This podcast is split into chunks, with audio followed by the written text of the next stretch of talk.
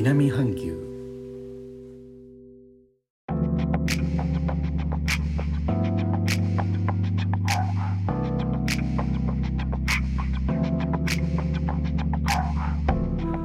インドネシアから高野です。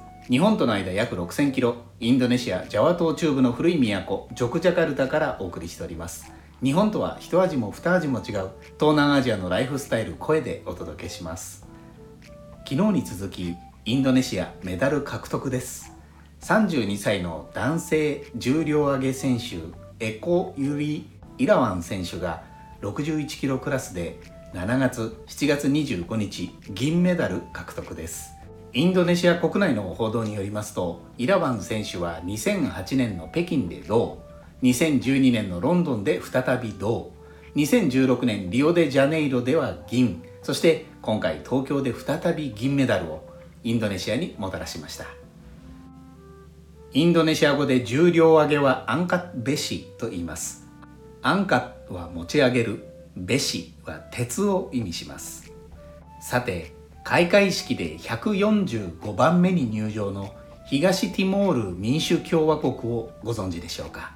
インドネシアとオーストラリアの間にあるティモール島の東半分を占める位置にあります。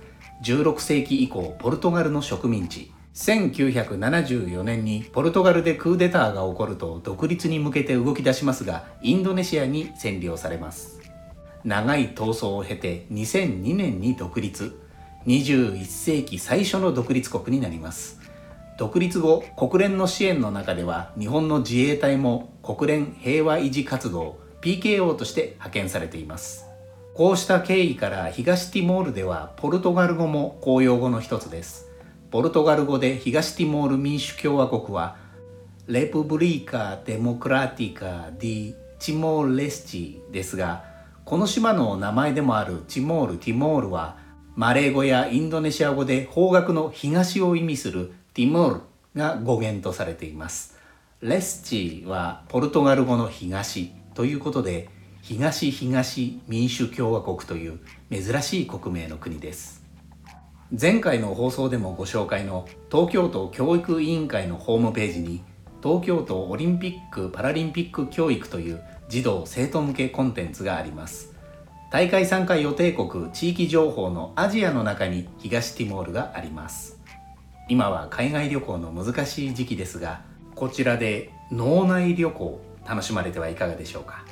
最後までお聴きいただきありがとうございます。レターコメントもお待ちしております。インドネシアから高野でした。それではインドネシア語でのご挨拶。またお会いしましょう。参拝順波ラギ。